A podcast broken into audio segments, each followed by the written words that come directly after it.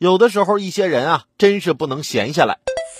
近日，一大叔买了一支牙刷，上边标注有一万根刷毛，于是他亲自上手数了数刷毛根数。视频中，大叔剪了一个方格的牙刷毛，数了一下，发现有五百根。这根牙刷上总共有二十个方格，所以正好是一万根刷毛。大叔数完后不禁感慨：果然中国人不骗中国人。